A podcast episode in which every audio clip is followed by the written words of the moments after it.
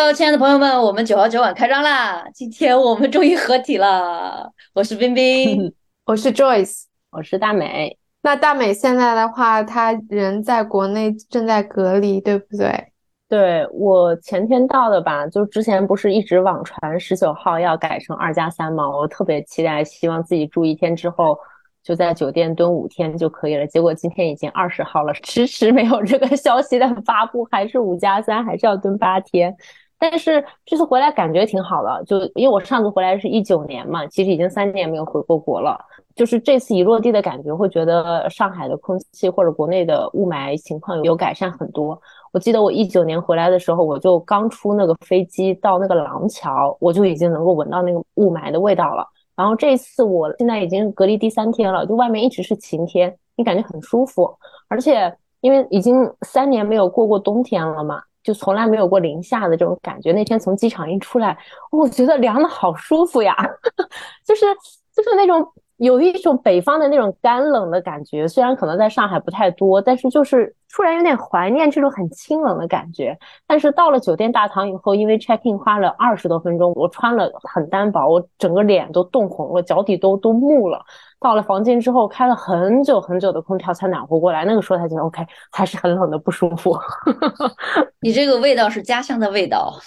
对，我就哎，真的是很久没回来了，所以就还挺开心的。而且我觉得上海的服务行业的水准还很高。我从机场一路出来碰到的工作人员都很友善。就是我回来之前还稍微有点焦虑的嘛，就是。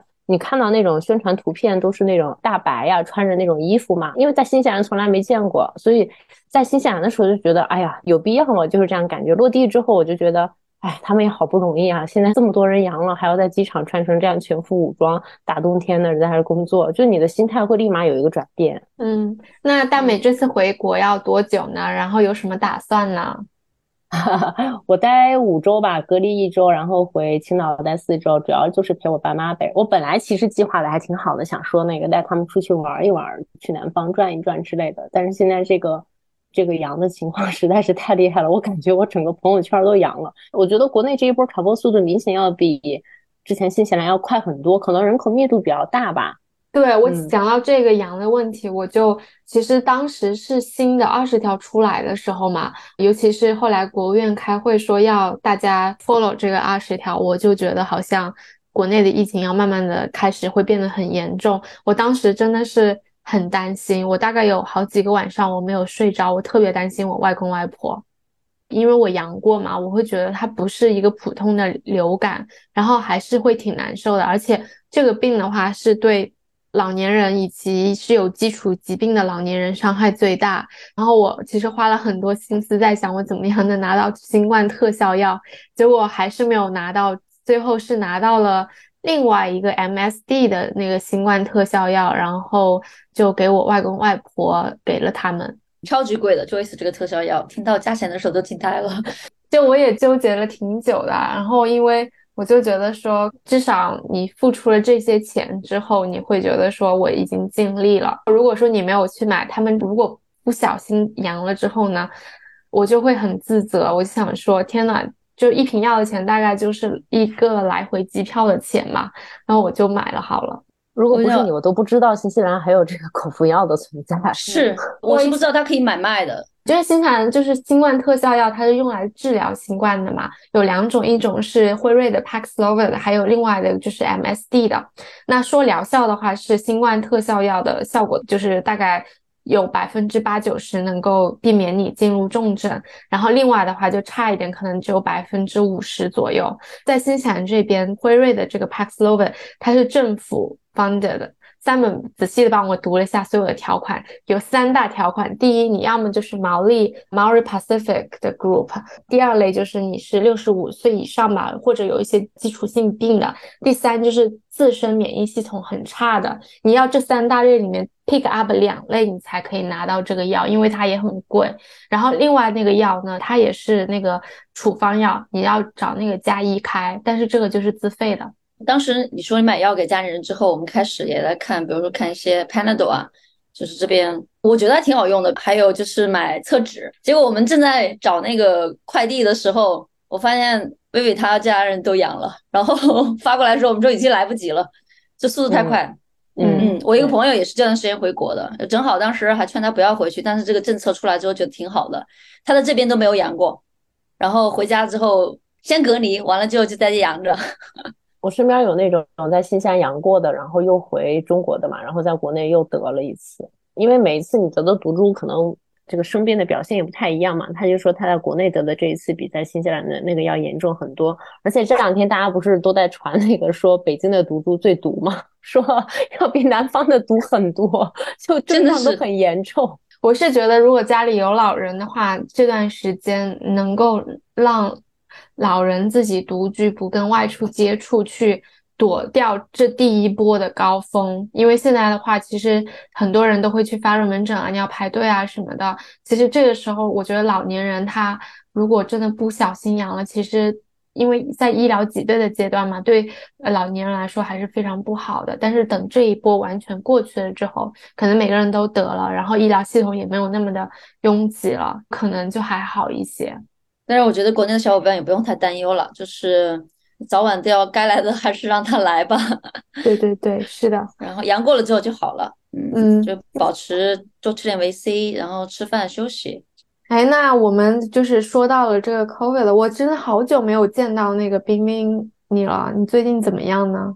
我最近放假了，一个学期的考试 考完了，脸上都有笑容了。然后我考完之后我还特别担心，就是因为我的。Master 是要有一个条件的 offer，就是你一定要达到那个 B 减的分数才可以继续往下读。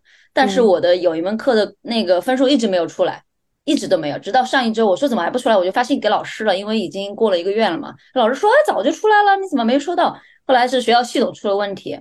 然后上周五的时候，我都看到我的分数，基本上四门课都合格了。然后我觉得哦可以了，可以了，可以石头没想到自己还是个学霸是吧？没想到能够过关呢，然后就回想自己一边写一边哭的时候，就是这个事儿让我有什么感受呢？就是你觉得非常非常难的事情，这不是我的坚持啊，而是被迫每个小的这种 assignment 作业的 deadline，你去完成它，就完成，千万不要完美，然后有最低的一个标准就行了。然后完成之后累积累积，可能到明年的时候你就能收获一个证书。我先不说它有什么用啊，就是这个事情是外界的压力去迫使你。去行动，可能也会有一些好的结果。就比如说，播客每次要更新，都是大美在那儿催啊催、催啊催的时候，才可以坚持下来。你要我自己视频号什么的，就很难坚持，真的。嗯，对，我也觉得播客好像是我最久的一个就是业余爱好吧。因为通常坚持是的就会说啊，那不做了，因为没有人 push 你，对不对？我特别是那种，就是如果有一个小团体跟我一起做事情的话，我就会坚持的比较久。我可以自己一个人健身、跑步这些都没有问题，但是你比如说你让我去游泳啊、打球呀，或者是 hiking 啊，或者其他的这一些类似的这种，如果没有人陪我一起去，我就很不爱去。但是比如说之前 Joyce 回国隔离的时候，他每天都约我一起运动，我就可以做到每天都跟他一起运动。然后，但是你如果让我自己每天都运动，我是不会的，我肯定就是一周，我觉得我动了三天，我身体舒服一下就好了，我是不会 push 我自己的。但是我其实。跟他一起运动那一周，我也没有觉得很累，我还挺开心的。就有个人跟我一起运动，就是我是那种能从就是大家这种一个小团体里面汲取，我可以通过这种 engagement，然后 push 我自己去坚持，对我是很有用的。嗯，我也觉得这样的方式是真的挺好的。我觉得作为一个类似什么叫团队工作啊，teamwork，你就总觉得自己不能。就是拉后腿，就这种感觉。我特别的跟那个大美说的运动这方面特别共鸣。我自己一个人，比如说去健身房撸铁，我是很难坚持下来的。而且我并不能很享受我自己一个人撸，所以我一定是要一个边上人监督我。比如说有个 personal trainer，就是私教这样子 push 我，或者说就是上团课。好像我之前在之前的节目也讲过，说我只能。上团课，不然的话我，就我感受不到运动的热情，因为我感觉到别人在动的话，我有的时候坚持不下来的时候，我就会鼓励自己说：“你看人家都可以，你也可以的。”我跟你说，我经常跟自己说：“人家都可以，你为什么不可以？你为什么自己这么懒？”就很多自我否定，你知道吗？还好去找天天聊天，天天说你这是自我暗示，你已经很优秀了。然后我我考试的时候写完作业，然后我班长跟我说：“啊，你已经很可以了，只要及格，只要及格就很棒了。”就是这种，我自己是完全不能坚持任何事情的，一定是外力还有就是责任感，我觉得不能拖后腿，不能辜负人家这种事儿，就能往前走。啊，我最近还在忙的就是家里搞装修，自己在那儿把厕所重新装了一下，要把瓷砖贴了，然后把门换了，现在又要搞 gutter，还要自己做 deck，反正这个夏天暑假我就排了很多活儿，我自己还蛮 enjoy 的，就是每天可以干到晚上十一二点，然后不觉得累，早上七八点又爬起来。但是一个项目结束之后，我会非常非常累，比如说我装厕所装了四天，撕墙纸，然后批灰，刷屋顶的漆，刷墙漆。系脚线，还有贴瓷砖等等之类的，搞完之后我就要休两天，然后就开始干别的活儿。天呐，你真的太太厉害了！就是我是一个动手能力很差的人，就是可能对你来说做这些东西是会有一些心流的反应，对我来说，我就是想说，我要不要请个人把这些都弄好？因为自己不是一个特别心灵手巧的人，不在同一个领域，好吗？我干这个活儿干完之后，因为我不是有朋友也做做木工嘛。然后 Mala，我一个 KV 朋友做木工，以及住在 Joyce 附近的 Ko，他也做木工。但是我后来我就明白出一个，大家方向都不一样。他们一个是做那种工艺品，一个是做像桌子、椅子，像这种家具。我只能做点装修的这种 非常低端的这种活儿啊。这种我觉得没有所谓低端高端，我觉得还是能。你省的都是最实在的钱。对，而且能够把自己的家变得特别的好，我觉得就是对你来说也是一个特别有幸福感的事情吧。那对对对对对，你还能给屋顶刷漆？你们家刷漆在刷吗？我去帮你忙啊。屋顶 屋顶刚弄完，找了个人来做，五千块钱，这么贵？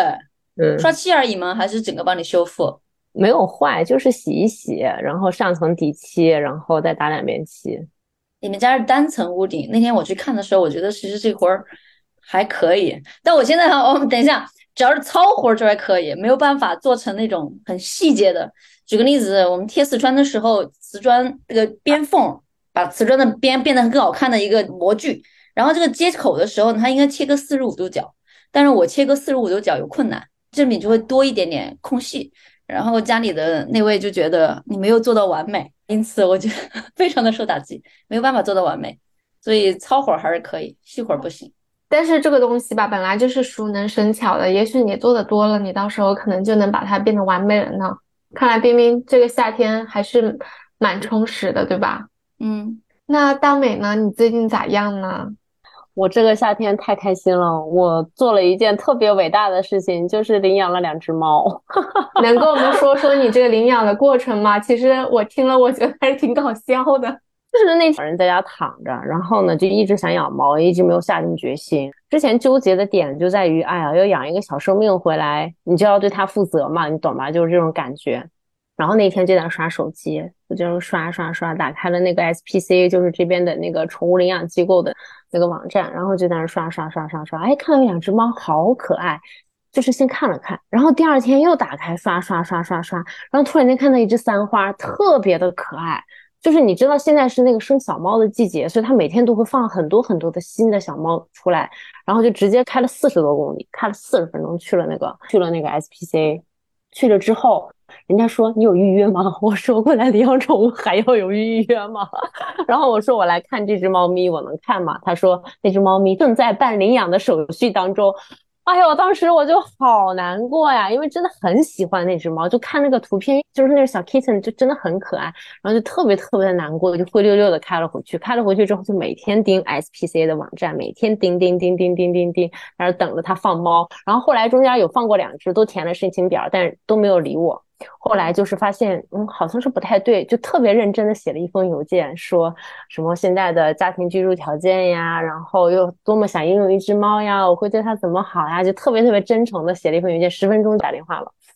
他他就会问你，他就说现在就是这个 kitten 的季节，然后有些猫已经被预约了，但是你可以直接来看所有的这个小 kitten，然后你看看哪只顺眼你就领养它。其实当时我已经有一只心仪的了，我就说我想要这个叫 Precious 的这只猫，然后他说这个已经被预定了，但是你来的时候如果它没有被前一个人领走，那你就可以把它带走，然后就去了。去的时候我想要的那只猫竟然还在，在之后我就去看它，然后。就是整个的感觉就很好，它其实只有这么点儿，因为它只有十周大嘛，然后它就会跟你互动，你整个人就很开心。就是我又不想立马下定决心，我就在想，我就看到你，我就把你带走了嘛，我就很贪婪嘛，就转着那个多的猫笼走了一圈。我当时看到一只成年猫，一岁大的，是跟以前我邻居的猫很像，我还挺喜欢的。当时我就有点想说，哎，那只成年猫也行。但是我走在那个领养中心的时候。因为所有的小猫咪都是那种特别年轻的小生命，特别有活力又特别好看。然后成年猫在里面，它只有一个小笼子关在里面，特别可怜。然后我在那里面，我都不敢看那些成年猫。所以我转了一圈出来之后，有些猫会冲你叫，有些猫会勾你，然后有些猫完全不屌你。所以就是我们互动的这一只，就是我原来喜欢的那只，就感觉还挺好。然后就决定了，决定了就去办手续。办手续的时候。然后 E C 看见那个上面说三百块钱两只，然后 他就是说，哎，那个猫不是还有一个哥哥吗？因为我们领养的是一只小母猫，然后不是说还有一个哥哥吗？要不想要抱那个 Precious 走的时候呢，他就一直在他哥哥身边转，踩来踩去，就特别黏，就发嗲，就感觉有点舍不得的那种嘛。然后后来看到这个提示，一只两百，两只三百，然后就回去说，哎呀，要不把两只都带走吧，这样他们可以一起长大。然后后来那个这样更加划算一点，这才是对，购买上更加划算，但是成本上全部都是 double 的。对，嗯。然后后来前台就帮我们又去问了后面的工作人员，说我们能不能把这两只都带走。然后等了一会儿之后，他说就 OK。然后我们就带了一对儿猫咪，一公一母。其实你不知道哪个是大，哪个是小，但是那只公猫长得稍微大一点。然后我们就把那个公猫就说是哥哥，然后那个是妹妹。然后就把哥哥妹妹带回家。养猫的这两周真的是我觉得我人生特别特别幸福的两周，因为我第三周就要回国了嘛。哎，我真的是我每天看见那两只猫，我就突然间有了一种懂了做父母的那种感觉。因为你知道，你之前有朋友有小孩之后，就经常跟你说，就是养孩子特别幸福，绝对是幸福大于痛苦的一件事情。但是就是孩子生病的时候，你就会特别的难受。当时我们回去的第一周结束的时候。那个哥哥他的眼睛就疯狂的流眼泪，我当时就以为是不是会跟人一样，有一天不舒服就会流一些眼泪。我还问了我朋友，我说正常吗？他说不正常，你要去看医生。我当时就在想，不用吧，这这么小应该不会有什么问题。结果到了第二天早上起来还是疯狂的流眼泪，他整个人的精神状态特别特别的蔫，就很不好。我当时觉得，哎呀，完蛋了，肯定是生病了。但是 SPC 有两周的保修，就是就是你两周之内这个猫不管有什么问题，你都可以回去找他们。这不是保修，不要说保修好吗？就是这个概念吧。因为你看一次 vet，你可能问诊费大概就要八九十刀嘛。然后他说你如果自己去看，他给我报销五十刀。我说那不行，那直接还是开回去那边看吧。然后带他们回去看医生。后来就是说他们有结膜炎，就是他们在那个领养中心的时候，因为有那个 cat flu，他们得了那个猫流感。然后没有好完之后，它身体会发炎嘛？之后小猫咪那个疫苗也没有打完，所以它就会引发炎症，然后它眼睛就有结膜炎。是妹妹先得的，然后妹妹又传染给了哥哥。但是妹妹是那种有一点点大小眼，我都没当回事儿。其实她已经有一周的结膜炎了，但只有一只眼睛，不是特别严重，所以就没有注意。一直到哥哥也中了之后，才发现我操，事情不对了。我那天晚上看见他疯狂的练，我真的特别特别心疼，就是那种。就是朋友们说的那种，他们又不会表达，你也不知道到底出了什么事情，你就会想各种原因。因为我原来客厅放了一盆 lily，但是放在那个很高的地方嘛，你就会在想，哎呀，是不是吃了花粉？哎呀，会不会咬了那个龟背竹？哎呀，刚刚去那个地方跑，会不会从土里扒到了什么？因为他们跟我讲植物有毒嘛，就是我把我能想到的所有的原因，我甚至还想到了我前一天去朋友家。吃饭有一只大狗在那个地方，我还跟那狗玩了半天。我就在想，哎，是不是我把狗身上的什么病毒给带回了家里？就是我把我能够想到的所有场景呢都想了一遍，就是觉得很心疼，很心疼。然后第二天一到了约的时间，就带他们去了。然后确诊之后发现，哦，就是结膜炎，涂药就好了。就是你就感觉哦，放心了，就是这样的心情，真的是为人父母的心情。哇塞，为什么想要养猫？我怎么会觉得你最开始喜欢喜欢狗狗呢？其实狗也喜欢，但是我觉得狗还是要花的精力比猫多吧。猫可能对于我这种没有经验的人入手来讲更容易一点。且我自己后来有很认真的想过，我到底是喜欢狗更多一点，还是猫更多一点？我可能觉得现阶段还是喜欢猫更多一点，所以我觉得还是先是猫入手会比较好一点。而且你看到两个小生命在家里跑来跑去，真的太幸福了！天呐，每天就是会跟它们吸在一起，动不了。而且它们特别的小，因为只有八周嘛，你就觉得特别特别的可爱。从小养到大，这种感觉完全不一样的。但是你发现你走了，他们也完全不记得你，就是换谁都一样。不要企图这么快就。进入到他们的生命里，嗯，猫主子。但是就还是很幸福，觉得就是嗯，特别好的决定。嗯，昨天还在聊到养猫这件事情，就是有点可惜，因为原来我们国内的猫是八个月的时候领养的，在此之前基本上完全没有任何养小动物的经验。当我们看到它的时候，八个月猫已经差不多快成年了，很大只嘛，就是很害怕。后来接下来的半年多的时间，基本上把它单独放在一个房间里面，因为国内又就是在室内养猫，又不是室外猫，所以单独放一个房间里面，基本上也很少有这种抱啊、摸啊、亲密接触，也不让它上床。直到后面有认识别的养猫的朋友，才知道他们啊原来是那么跟人亲密的，才开始把它放出来。但是它后来我们来新西兰之后给到朋友养，就有一天就走了嘛，就是觉得哇错过了好多时光哦。那你也可以在新西兰再领养一只，弥补一下。它现在优先级可能要发生变化了。哦，对，说一说冰冰，你明年有什么打算呢？明年就跳到明年了吗？你还没说完今年，明年我可能啊养小孩吧。养小孩哦，恭喜你了！这个真的是，我觉得还是蛮大的一件事情的啊。还没有准备好，反正 真的是这样计划的。嗯，养小动物跟养孩子完全是两个事儿吧？本来今年底就要要的，然后后对来他们为了徒步，还要玩儿，我要徒步，然后还想着，哎，我们年终可以去滑个雪。后来掐指一算，万一有的呢？那就嗨，就觉得很限制。反正先这样吧，先试试看吧。幸福大于痛苦。到时候就把你喊过来，大美 Joyce 来实习一下，哎，我愿意当你的实习爸爸妈妈。是吗？？我觉得你会很贴心的耶。那就先这样了，如果有的话，你来实习一下。哦，可以，可以，但是我觉得你对宠物还是挺能反映你个人性格的吧，就是你对待孩子的。我觉得 Joyce 可能对小孩还好，我觉得 Simon 应该会更疼一些吧。啊，对，就看对 Max 的态度，你就能够看出来。嗯，对，Simon 是对小孩、对小动物是非常有耐心的，然后也愿意多花时间陪伴它，而且是一种持续性的。你像我的话，对宠物，对我们家 Max，可能就是在刚开始的前几个月吧，或者他一岁以下的时候，我的确我觉得我是付出了心力的。后来我就会觉得说。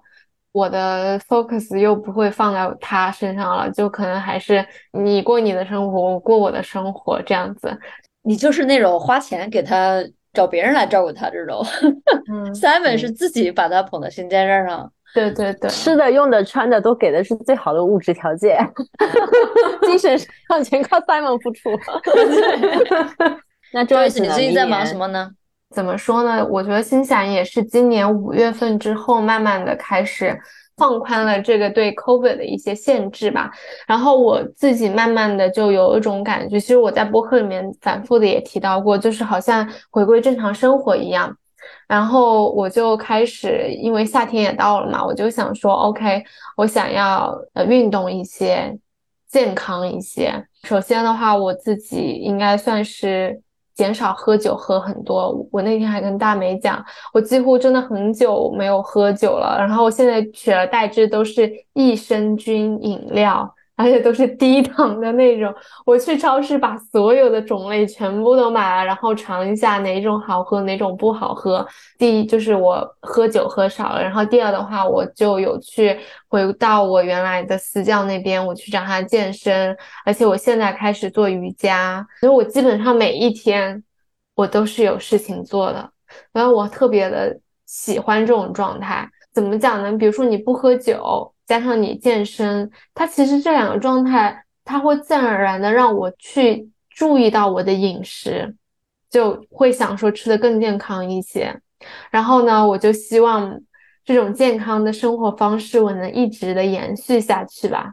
然后那天我是跟我那个教练嘛，我他就讲到了，他说你现在年纪越来越大了，他说你的新陈代谢也会越来越慢，你自己就是要定一些比较。实际的目标，你不能说就是变成那种二十出头的状态哈。他说更多的是你要去去照顾好你自己的这个 mental health，就是精神上的。那这样子你运动上才会有更多的 progress。然后还有一点，其实我也想分享的，就是有一天，因为我是下午四点半跟他一起练嘛，我有一丢丢饿，但又不是很饿，就赶紧吃的东西，担心我练的没力气嘛。然后回了头，我练完之后跟他讲这件事情，他说你练的时候你是不会感觉到饥饿的，你不要以说哦，因为我要去锻炼了，所以我要去吃很多东西为借口去吃这些东西。我觉得这一点对我的启发还是挺大的，因为我时不时总是能找一些各种各样的理由去吃很多东西或者喝酒啊这些。现在自己就是会完全的去 focus 自己一天就是吃两顿饭，定点吃饭，然后就会感觉到自己的生活还是挺健康的吧。不过现在马上假期了，基本上我看大家的这个户外的烧烤啊。之类的都约上了，很多圣诞 party 都约上了。你在这个时候戒酒其实是很难的。我不知道为什么我就可以完全做到，就是不想喝酒了。哦，我想到有一天晚上，就是这个星期吧，是星期一晚上吧，我想去看那个《真爱至上》的影院版，就是他有个乐队演奏版。你们看过《真爱至上》吗？你们都没有看过？没有。它是一个非常经典的就是 Christmas movie 嘛。然后我去看，然后上面说。他说：“你就 Uber 去吧，然后你可以喝点酒，然后看个电影，然后再 Uber 回来。”我说：“我不想喝酒。”于是我就真的没有喝酒。然后我的私教也跟我说：“他说你现在是 Summertime 嘛，然后 Christmas，他说会有很多 party 啊，你避免不了要喝很多酒。这个时候如果你能控制住自己，他说明年等这个 Christmas 过了之后，他说你会非常为自己感到骄傲的。我觉得平替过度是挺好的，因为我今年呢有个目标就是少喝酒嘛。”就我今年下半年开始，上半年还是喝了很多酒。下半年开始，我的平替就是无酒精的啤酒，还有那个 coconut water 椰子水。我大概是这两种平替过来，因为超市比较便宜一点。然后就你有一段时间不太喝酒了，我觉得还是控制一下是有用的，因为你可能还是不会想要喝白水，或者你聚会的时候，你还是想要喝点什么东西的，就你不会是喝水的。你出去聚会的时候，我是很难受的嘛，我就会加很多的冰块，希望有一个味道出来。但是我喝这两种还是比较有用的，我觉得啊。相反的，比如说你可能有一些那个 kombucha 呀，或者是 cider 什么的，我是喝不太进去，我觉得太甜了。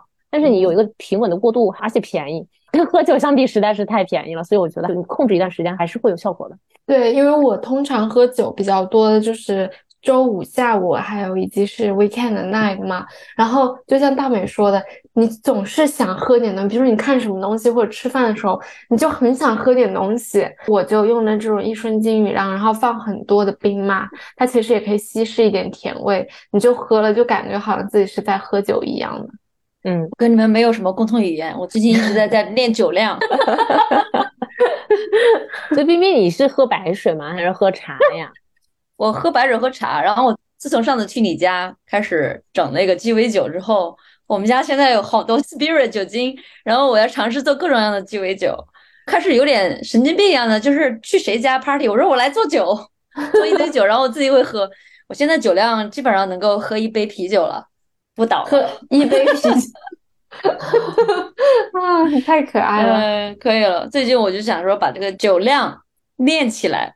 行啊，那明年呢？过完了 Christmas，明年大家有什么打算吗？明年首先最期待的是和你们去走那个米福峡湾的徒步。天呐，这个徒步真的是，我们是提前了很久很久吧，六月份就开始计划了。对，我跟别人讲说我们抢到十二张票，别人很多人不相信。牛不牛？太牛了！我要告诉你们，在去之前，我会去上一个 first aid 急救课啊。嗯，我也学一学。那我们的生命都靠你了。呃，没背负不了，就是 但我对比了一下，就是真的。你知道我们这次订的汤加里罗的环线多少钱一晚吗？才十六块。因为你们是露营呀。啊天呐，太对我们是露营，但是北岛这个 hut 就是比南岛的要便宜太多。我说实话，北岛的 hut 它比南岛的 hut 就是这小木屋更加的简陋一些。南岛的小木屋全部都是有煤气的，而且它的厕所是冲水的。哎，朋友们，我要说一下，冰冰要走的这个汤加里罗本来就是一个很苦情的县。就是完全没有树木，可能最后一点点有一些吧，然后都是一些绕着火山走，然后都是黑黑的一片，就是挺绝望的。他们选择走这个环线吧，还选择了露营，就选择了一种更苦的方式。而且那那条那条线，就是天气变化有很多，你还要每一种装备都带上，就还是挺辛苦的。你不可能说你走一条 Able Tasman，你就带夏天的东西就好了，别的你也不用带。哎，带帐篷、带防潮垫，一年四季的衣服还得备着，还得防雨。天呐，这想想都痛苦。对，还防雨，还要带煤气。行吧，就别说了哈，你们两个就一会儿退票了。有一个人已经退了，我们四个人走。有一个人昨天说：“哎呀，想想还是很苦，我就不去了吧，钱也不用退我了。”冰冰明年有啥计划吗？我明年就好好读书，毕业，希望能顺利毕业。读书的时候可能要找一些兼职吧，找一些这种新的工作方向的调整的一些方向吧。另外就是如果有小朋友，那就好好的 照顾好家庭。哎呀，人生大事，天呐，想想还挺激动的。对，那大美呢？明年有什么计划呢？我好像没什么太多计划吧。你明年年终想出去玩一趟。之前想跟 Joyce 一起去欧洲，后来看机票实在是太贵了，有点下不去手。如果去不上的话，可能就去趟美国吧，美国便宜，而且签证之前也都办了嘛，就可能成本稍微低一点。然后年底想让我爸妈过来玩一趟，因为他们还没有来过嘛。嗯，别的还没有什么想法吧，等我隔离期间再做做明年的计划再说。大美，你要分享一下你做的这个年终总结好不好？嗯，对，我觉得特别的好。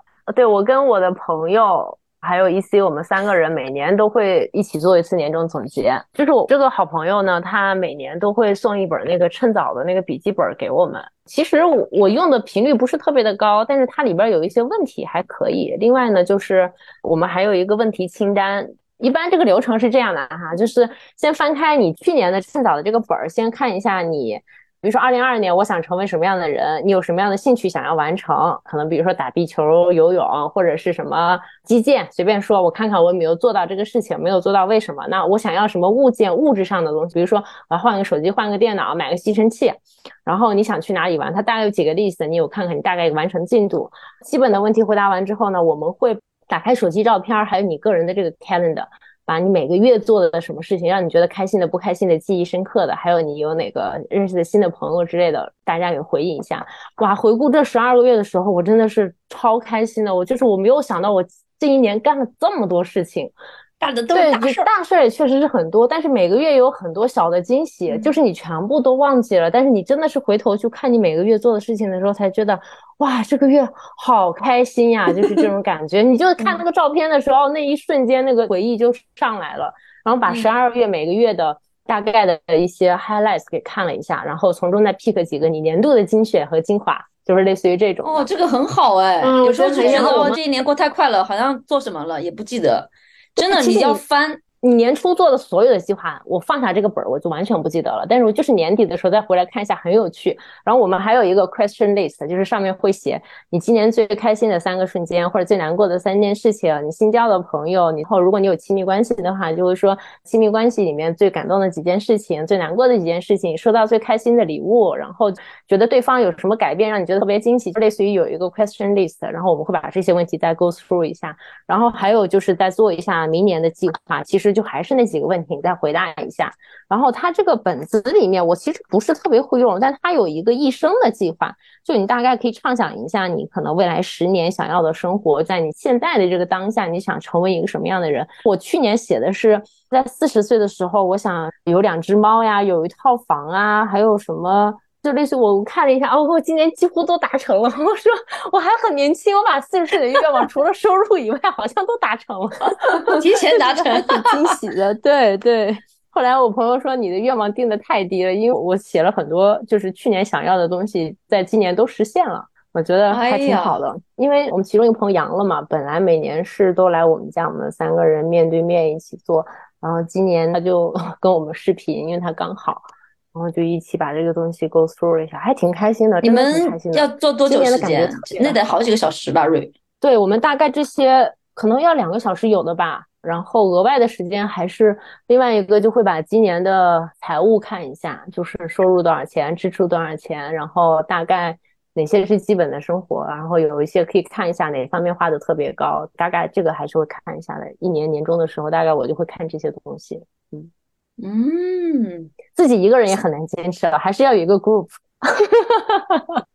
那财务的话，你得有记账的习惯，你才会看吧？没有，我平时完全不看这些，我就是一年把我几张卡所有的账单打出来，一个 ASB 你可以做那个 category 的分类嘛，另外一个是基本上你去的超市，你去的加油站。新西兰就那几家嘛，你拉一拉算一算你就知道了。然后你看一些稍微大一点的数字，你就稍微就是人工再去分一下类，但是也要花一点时间的才能把这个财务状况做出来。而你你会有一个比较清晰的认知。就比如说去年做完，我发现我喝酒花了太多钱了，所以今年就决心一定要少喝酒，还是有用的。嗯嗯嗯，哦，这特别好，对我也觉得特别好。那我要跟 Simon 也要 review 一下，因为我是一个短时记忆很好的人，但是长。期的记忆我就特别的差，比如说像之前我跟他走过那个 a b l e Tasman 嘛，就是在南岛 Nelson 的一个徒步，然后我们就是上个星期吧，定了明年四月份跟他妈妈一起再去，在定这个 a b l e Tasman 这个徒步的时候，我发现我自己就全部都忘记了，就很多的时候你做过的一些事情啊，时间一久。你就完全忘记了。其实后来你发现，如果你自己去 review 一下的时候，你会觉得生命中还是有很多东西值得你去感激一下的，对不对？嗯，我觉得照片还是可以拍一拍的，就哪怕一张非常不走心的这个记录，你回头看的时候还是会觉得很幸福。嗯，我当时做某一个月的 review 的时候，我觉得特别好笑。我说这个月，比如说我列了什么看电影、爬山，什么尝试一件新的体育运动，然后其中有一个是我的朋友把我加到了他的 Netflix 家庭套餐里面，我就很高兴，我就觉得哎呀好开心呀，又蹭了一个便宜。这个都加入到你的计划当中吗？那时候你已经没有了，是谁回忆的原来这个月我就拥有了 Netflix 的套餐，还是免费的，你很高兴吗？对。嗯，就是都是一些这样的鸡毛蒜皮的小事儿。嗯嗯，我也要做一下。我 partner 估计每次想要去做这种类似的时候，他说有什么好做的？这 次可以去 Joyce 家聚会的时候说，看看大家有什么感恩的分享一下。哎，Joyce 不是去参加了正经美国人的感恩节吗？要不要分享一下？哦，其实我参加了两场，一场是美国人 host 的一个叫 Friendsgiving 的一个晚餐吧，然后在场的每个人。就是说一下自己今年比较感恩的是什么东西，然后的话还有我们的邻居，因为我们邻居的最好的朋友也是美国人，他之前参加了美国人的感恩节的聚会之后也觉得特别好，然后也类似 organize 的一个感恩节的一个晚餐，然后也是每个人说了一下你今年感恩的是什么。好，那现在我要开始发出灵魂的拷问了，那我问一问冰冰。你有什么想要感恩的吗？今年我今年特别感恩我的另一半，就是真的，因为因为今年就是在这么多年十四年在一起的时间吧，我就是第一次非常深刻的感受到，就是另外一半给你的这种情绪能量是多么多么的重要。因为有时候其实我我还是比较有能量的这个人，但是尤其是刚开始读书那段时间，你们你们是知道的。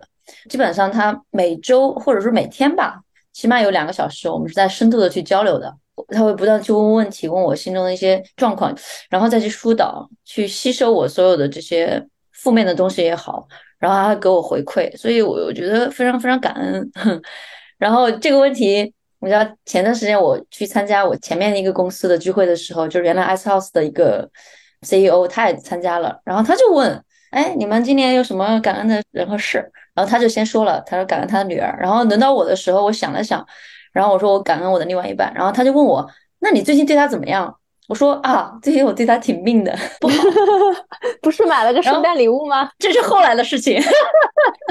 我说啊，因为最近老是很焦灼嘛，吵架，很多小事情，尤其是像装修，对方不满意，然后我就在说，我已经自己在学习，我也在经历，那就这种小事情。然后就吵很多架。他说：“你最近对他怎么样？”我说：“最近很命。”说完之后，我自己就开始反思，然后我就开始想：“哦，我应该要对对方好一点。”然后就去买了个圣诞礼物，买了圣诞礼物还被别人看见了小票是吧？对，小票放在桌子上，我估计他已经看见了。所以你刚刚大美说他会去回看过去的每一个月，然后有一些开心或者感动的小事情，然后重新再去。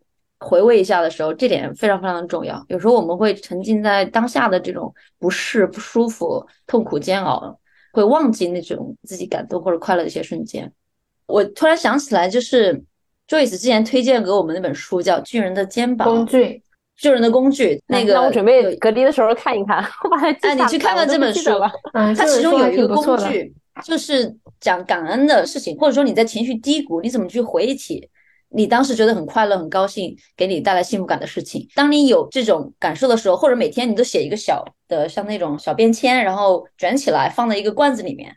说我今天很开心，是因为朋友给我分享了他的 Netflix 的这个会员，你就塞进去。我不知道在听的观众，我的朋友们有没有愿意跟我分享会员的？哎，你就放进去。然后当你觉得人生很困难，或者我今天不开心的时候，你就在那个罐子里面抽一张过来打开一下，可能你的笑容就不自觉的浮现出来了。哎呦，我觉得这个 idea 很好，我觉得有跟那个挺难坚持的吧。你就只要拿个小，不用坚持，你就把它写下来，然后塞进去就行了。对，你就拿一个透明的盒子或者一个罐子，嗯，不用每天非得要坚持任务性的去做这件事情。你很开心的时候，你比如说你做完年终总结，你就十几个就出来了，每个月都有好开心的事情写进去，放进去就好了。我的话，我今年一下子能想起来，第一个肯定就是。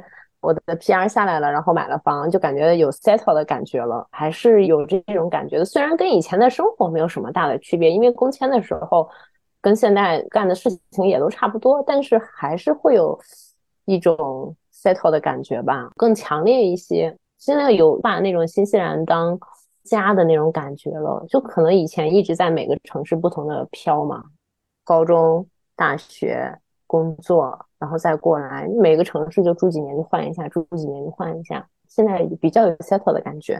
然后第二个，我其实能够想起来，我今天还是挺意外的。我们播客竟然过了两万多个订阅，是我真的是挺惊讶的。可能就是靠着朋友出了圈，感谢大明跟小毛，就是好像一下子让播客。就从一个脚底板播客突然往前迈了一大步的感觉，这个我还挺意外的。因为年初的时候我们就说我们今天能做到一万个，我们就已经很感恩了，对不对？是一万个吗？年初对一万一万，嗯，对。然后好像播客也蛮顺利的，就感觉这一年还是挺顺利的吧。哎，我觉得我们这个播客就是越佛性越无求之后，反倒会有一些意外的惊喜哈。我其实去年还是前年有段时间比较焦灼的时候，或者很想要把它做好，或者很想有所求的时候，反倒去年上半年，嗯，八月份我太记得咱们仨那次开了个会，可能真的是无所求的时候，会会有更多不一样的惊喜吧。嗯，是的，做了两年，感觉还能够坚持，哇，还挺好，这是坚持的最久的事情。对，感恩大家。Joyce 呢？嗯，我今年挺感恩的，是那个。我们去新加坡这一次的，因为我觉得能和朋友一起国际旅行的机会，其实在你一生中次数也不多的，就是很感恩有这样的一次机会，可以和朋友一起出去。在这个过程中，我跟大美 EC 是很熟的，但跟另外两位那个 Derek 和 Seb 啊。就 Simon 那位朋友，其实我是通过这次旅行，我更加的了解他们了，感觉好像友谊要深厚了一丢丢。哦，上上周吧，是 Simon 生日的时候，然后又是我们几个人聚在了他们家里，有一波人先走了，剩我们六个人躺在沙发上跟地上。然后我说：“哎，又是我们六个人哈，为什么呢？”然后是谁说了一句：“好像因为我们六个人都没有孩子吧？” 就是躺在那里，大家就听着音乐，喝喝酒，聊聊天，啊，让我觉得特别惬意。因为那个中午我很忙很忙，然后就有那么一个晚上，我就放空了，然后也不用想，就喝喝酒，听大家扯扯淡，听赛博开开那些特别冷的玩笑，你就感觉这一个晚上还是挺快乐的。没有孩子，真的和有孩子的生活是两种生活。是的，我那天去一个朋友家吃饭，我说：“哎，你们这些有孩子的人怎么有了孩子就抛弃我们了呢？”他说：“你好好想想这个问题，是不是我们有了孩子，是你们这些没有孩子的人把我们抛弃了呢？”哎，我想一想，可能也是吧。就是因为也会很担忧这个有孩子之后你的时间会要给孩子之类的。有一次我就跟一个有孩子的朋友聊天，然后我说：“哎呀。”只是牺牲了时间啊！你看，你牺牲了自己要陪伴他，一个巨大的 commitment。然后他说：“不是的，不是你牺牲了时间给到他，是你每分每秒都想跟他在一起。”真的就上升到另外一个高度。他说：“那不叫牺牲，那叫你很 enjoy。”我现在也还没办法体会，就好像你跟你你们俩跟自己家的 Max 对吧，或者猫猫在一起的 Molly Holly 在一起的时候，我感觉跟宠物和孩子可能还是不大一样吧。嗯，anyway，然后第二个我很感恩的事情是因为我就是回国了嘛，我觉得去跟家里人待在一起了，花了一点时间跟他们陪伴，我觉得我也非常感恩自己有这样的一次机会吧。因为我觉得像我们在南半球这么远，其实我觉得和父母还有其他的一些亲戚朋友啊，其实相聚的机会也不是特别的多了。就我觉得能在一起的时间，就还是要好好珍惜。然后我明年的话，我爸妈也应该会来吧，就是会过来。就我现在在帮我妈在 renew 她的 passport，然后到时候办签证。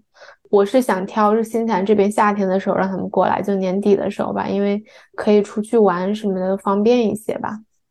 挺好，感觉又是很充实有盼头的一年呢，朋友们。是的，嗯，希望大家明年能够更自在一些。如果边境放开的话，也欢迎来到新西兰来旅游。好的，那今天就到这儿了啊，那就祝大家周末愉快，拜拜。